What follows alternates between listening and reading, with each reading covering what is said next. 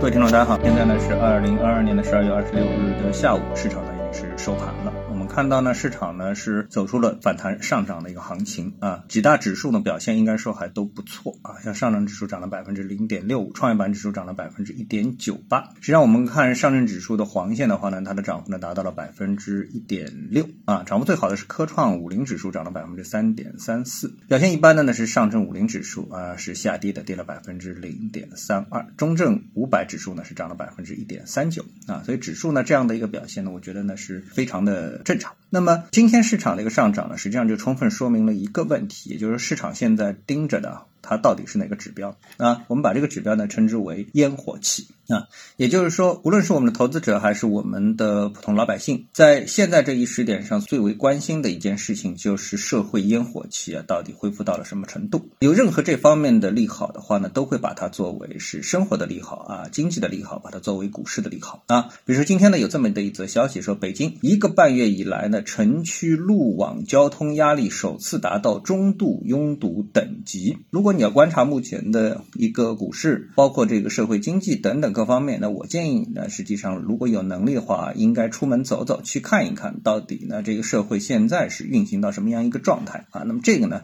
才是去衡量、去判断股市能不能上涨的，我觉得最重要的这个一个原因啊。经过了一个周六周日，也就经过了一个圣诞节，那我相信很多人啊，感受到了社会烟火气复苏的这么的一个迹象。那我觉得呢，这一点呢，其实是股市上涨。最重要的原因那，无论是投资者还是普通人，都在拿这个指标来去判断我们股市啊到底涨还是不能涨。好，那么我们来回到这个板块方面。那么今天板块方面呢，我们看到啊，有这么一个板块啊，也就是新能源板块出现了大幅的一个反弹啊。但是对此呢，我并不是特别看好啊，因为呢这一板块呢，我始终认为呢，他们的产能呢是容易过剩，而且呢没有一个就是说特别垄断性的分布啊，一个优势没有一个垄断的优势，所以呢身在其中的企业实际上应该说有点苦不堪言啊。然后从他们走势来说呢，也是这一轮。大幅下挫之后的一个超跌反弹，比如说啊，我们以这个光伏来看，光伏呢这一板块呢，它的在同花顺里面最高呢到了三千七百点，这次呢最低呢是回落到三千点以下，差不多两千八的一个位置。今天呢是大涨了百分之三点七三，那你想啊，差不多跌掉了接近一千个点位，也就是说跌幅是超过百分之二十五。在这样连续的大幅下跌的情况下面出现一波反弹，应该说是非常正常的一个事情啊。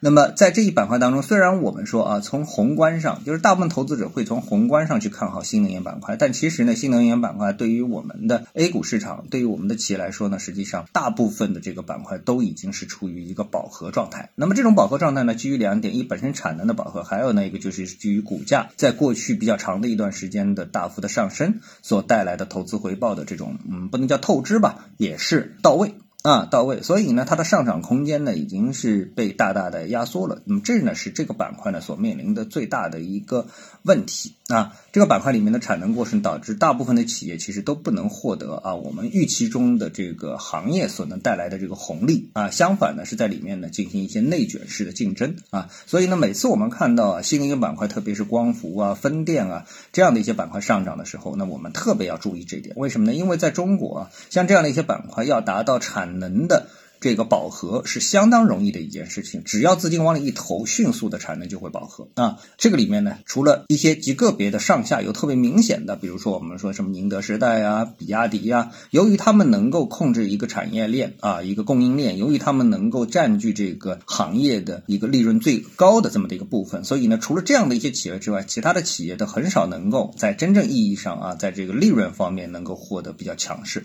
更多的是市场一种题材的一个追捧。好，那么除了这。板块之外呢，我们今天看到呢，还有一个板块的上涨呢，引起了我们的一个关注。这个板块呢，就是我们的大飞机板块啊。那么这个板块呢，有这么几个消息：一，东航 C 九幺九啊，首段验证飞行计划目的地为首都机场啊，这是今天的一则最新的一个消息。那么这个呢，导致了今天大飞机板块的集体的上涨。虽然这一板块呢，我觉得它有一个很大的优势，我建议投资者可以关注啊。第一呢，这个板块真正没好好涨过啊，这是一个，就是一直是处于非常低迷的一个状态。另外一个呢，我们如果换一个角度来说，你有没有发现，实际上呢，我们的政府啊，政政府呢才是真正的价值投资者、长线投资者啊，我是这样的一个观点。也就是说，他在布局某些行业的时候啊，是带了很长线的一种逻辑去进行一个布局的。那么投资者是不是也要跟他保持一个相对来说一个一致呢？啊，比如说我们啊，刚刚先把这个 C 九幺九啊这个大飞机跟我们的这个新能源相比较的话，那你就会发现新能源板块当中的大部分公司是不具备细分子行业的垄断的效果的，对吧？但是呢，在大飞机这个领域当中呢，需要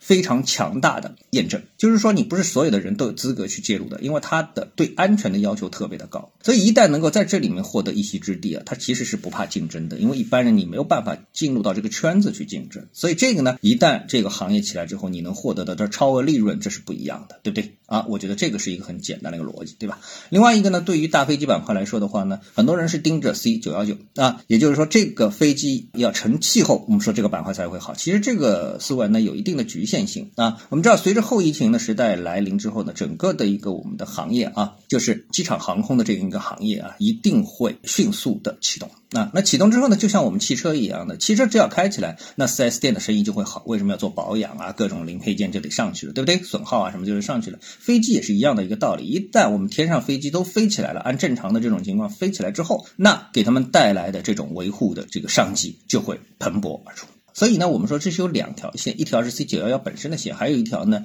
是后疫情时代给这个航空啊、飞机啊带来的这样的一个利益的重新的分布。好，所以呢，这个板块我觉得投资者可以继续的这个大力的一个关注。好，那今天呢就跟大家呢交流一些这样的一个观点，我们重点是要关注什么？重点要关注这个社会的烟火气，只要烟火气起来，股市一定好。今天呢，跟大家聊到这里啊，那么各位呢有什么想法或者是感受啊，欢迎在评论区呢一起交流，也希望各位啊多多点赞、转发、订阅我的频道专辑啊，我们下期的节目时间再见。